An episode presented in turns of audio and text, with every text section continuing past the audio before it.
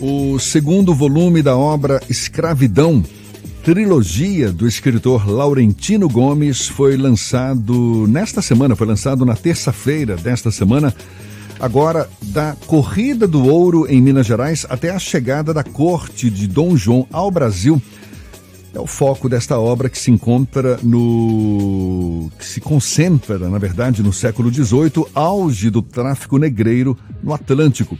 E entre o primeiro e o segundo volume, Laurentino destaca uma diferença, uma mudança de cenário, digamos assim. É com ele que a gente conversa agora aqui no Issa Bahia, o jornalista, escritor e titular da cadeira de número 18 da Academia Paranaense de Letras, Laurentino Gomes falando conosco. Bom dia, Laurentino, tudo bom? Bom dia, tudo bem, obrigado. E vocês? Prazer todo nosso. Que dificuldade para falar com você, mas graças a Deus correu tudo bem. Parabéns, você está acabando de lançar, não é? O segundo volume da trilogia Escravidão. E dessa vez com um foco voltado mais para o Brasil do século XVIII, porque no primeiro volume você focou mais, foi na África, não é isso, Laurentino? Foi. O primeiro volume ele cobriu um período de 250 anos entre o primeiro leilão de africanos escravizados em Portugal, em 1444, até a morte de Zumbi dos Palmares, em 1695. E nesse primeiro volume, o foco, obviamente, era a África, né? Porque para estudar a escravidão, você tem que começar pela África. O segundo tem uma mudança importante de foto, foco geográfico. Agora o cenário é o Brasil. Uhum. É, o século XVIII foi o auge da escravidão no Brasil, num período de apenas 100 anos. Mais de 2 milhões de africanos cativos entraram no, na, na colônia portuguesa para trabalhar em minas de ouro, diamante, pecuária, fazendas. O Brasil dobrou de tamanho no século XVIII, né? Ali foi praticamente revogado o Tratado de Tordesilhas e o Brasil adquiriu os contornos do território atual.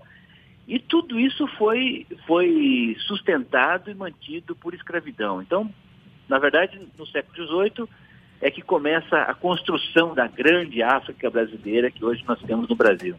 Essa história toda, Laurentino, é contada sob qual ponto de vista? Do colonizador ou dos escravos?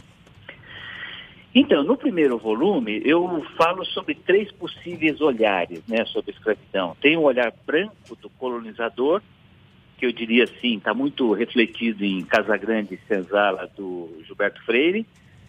Tem um olhar negro, que infelizmente ficou muito desprezado, escondido em livros didáticos até muito recentemente, mas que inclui historiadores como Clóvis Moura e Abdias do Nascimento.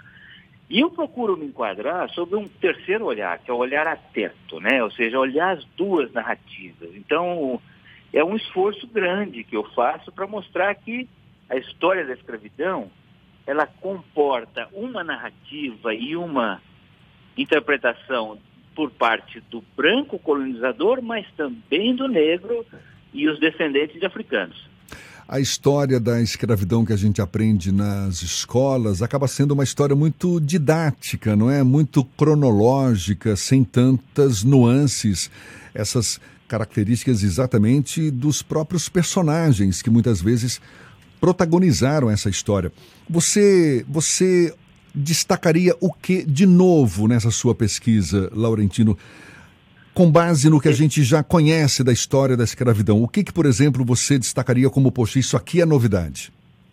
Ah, eu acho que no Brasil existe um, mais do que uma distorção no ensino da história da escravidão e da história africana, existe um processo, um projeto de esquecimento, né? Isso até recentemente não estava nos livros didáticos, a gente até hoje não tem um grande Museu Nacional da Escravidão. Agora, tem muita coisa nova surgindo. Então, por exemplo, uma novidade que me surpreendeu muito é o quanto a escravidão se tornou banal e corriqueira no Brasil no século XVIII. É, as pessoas eram compradas, vendidas em praça pública, em leilões, é, como se fossem mercadorias, como se fossem animais de, de, uma fazenda de pecuária. Ao ponto de haver, por exemplo, no Museu de Belo Horizonte, hoje, no Museu de Artes e Ofícios, uma balança de pesar escravo, né? Tanto quanto havia balança de pesar queijo, farinha de trigo, farinha de, de milho, de mandioca e assim por diante. Então a escravidão se tornou uma, uma coisa banal e corriqueira.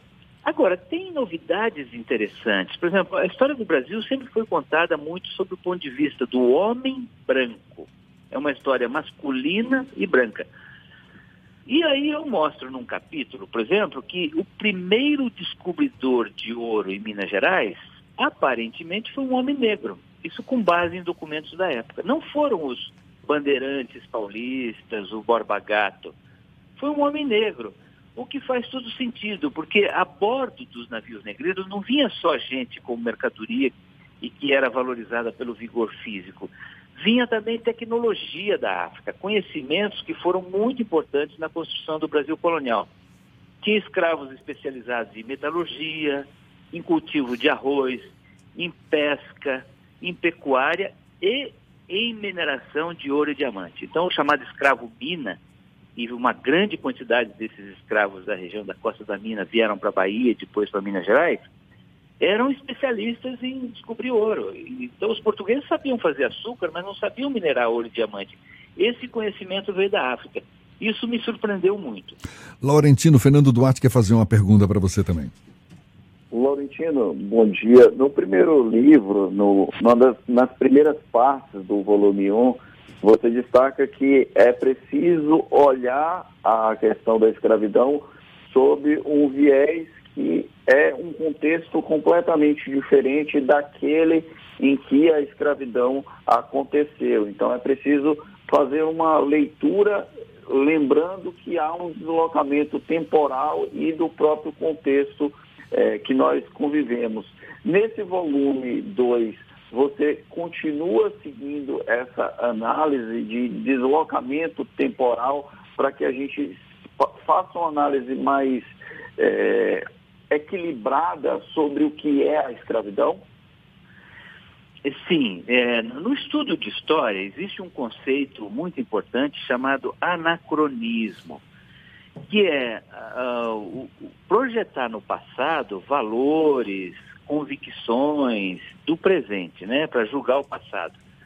Então, para você estudar o passado, é preciso sempre se colocar no lugar de quem estava naquele momento. E aí, quando você estuda a escravidão, você descobre, por exemplo, que a escravidão não é um fato normal da vida cotidiana no Brasil até meados do século XIX. Todo mundo que não fosse cativo ou tinha ou sonhava ter escravos inclusive irmandades religiosas negras, que eram donas de escravos, pessoas alforriadas, que quando podiam também compravam escravos. Os dois símbolos de riqueza e de status social no Brasil daquela época era a posse da terra e a posse da gente, de gente. Agora, isso não impede que você observe algumas contradições que são, eu, eu diria assim, insolúveis, né? A primeira, por exemplo, é o papel da igreja. A igreja era dona de escravos, apoiou a escravidão, e você pode dizer, ah, mas se todo mundo era escravista, por que, a igreja não poderia ser? Não, porque tem uma, uma, uma, contradição insolúvel entre a mensagem do evangelho, de amor, de acolhimento, de misericórdia, e a exploração de gente em, no regime de escravidão. Uma outra contradição é você observar, por exemplo, as revoluções brancas do século XVIII, né? a Revolução Francesa, a Independência Americana, a Inconfidência Mineira, a Conjuração Baiana, que defendiam liberdades para os brancos, liberdade, igualdade e fraternidade. Mas a escravidão praticamente não aparecia na agenda desses revolucionários. Então, assim, era liberdade para os brancos, os negros eram personagens secundários. Embora na Conjuração Baiana tenha tido participação importante de negros e mestiços. Mas o Cipriano Barata, por exemplo, o médico Cipriano Barata, que foi um dos líderes da Conjuração Baiana, era dono de escravos. O Tiradentes, líder da, da Inconfidência Mineira, era dono de escravos. Então, é muito interessante você observar essas contradições é, com os olhos de hoje, né? Tá você, tá... durante a pesquisa, esteve aqui na Bahia, na época eu lembro que eu até tentei entrar em contato para te entrevistar. Como foi esse processo de passagem pelos pontos chaves para a construção da história da escravidão no Brasil, é, agora chegando no segundo volume e indo para o terceiro? Sim, eu, eu, eu sou um jornalista, né? Então eu, eu faço livros reportagens sobre a história do Brasil. Então, o meu trabalho é sempre assim: eu começo lendo livros de historiadores importantes, como o baiano João José Reis, né, que é um dos nossos grandes intelectuais nessa área. E depois eu boto o pé na estrada para fazer reportagem, porque curiosamente tem muita informação aonde as coisas aconteceram, mesmo 200, 300 anos depois. Então eu fui em Quilombo, na Paraíba, no primeiro livro eu já tinha percorrido a África, fui a engenhos de açúcar em Pernambuco, visitei minas de ouro e diamante em Minas Gerais. E na Bahia eu me concentrei especialmente nas crenças e valores e nos comportamentos da, da, dessa cultura africana, né? que hoje é um, traço fundamental da identidade baiana e brasileira. Então, por exemplo, em Cachoeira, eu fui, passei uma noite num terreiro de candomblé, Jejimari. E foi uma experiência maravilhosa, de muita poesia, de encantamento, vendo aqueles orixás e vutuns dançando ao som de atabaques a noite inteira. Isso reforçou em mim que nós temos hoje uma cultura brasileira maravilhosa que nós deveríamos nós deveríamos nos orgulhar, deveríamos lutar pela sua preservação, mas infelizmente o Brasil às vezes até despreza essa cultura, né? É muito comum, por exemplo, nós ouvimos falar de terreiros de candomblé que foram depredados no Rio de Janeiro por religiões fundamentalistas e coisas assim. Isso é lamentável, é lamentável porque nós estamos desprezando um dos traços mais bonitos da cultura brasileira, que é a sua pluralidade, né? a sua diversidade. Laurentino, para a gente encerrar, o primeiro volume teve como foco a África, o segundo, esse recém-lançado, Foco Brasil do século XVIII, e o terceiro vai ter um foco voltado para qual aspecto dessa história e quando que deve ser o lançamento para concluir essa trilogia que você está fazendo em torno da escravidão aqui no Brasil? É, o, o, plano inicial era lançar o primeiro volume em 2019, o que de fato aconteceu, o segundo era 2020, aí fomos pegos de surpresa pela pandemia, adiei para 2021. Esse lançamento está sendo todo virtual, bem diferente do que eu já fiz até agora, né? Não consigo encontrar os leitores, fazer sessão de autógrafos. Mas o terceiro. Inclusive, eu quero a assinatura no volume 2, tá, Laurentino? Eu tenho no volume 1, um, eu quero no volume 2 também. Está prometido. Vamos esperar a pandemia dar uma trégua e vamos nos encontrar com o maior prazer.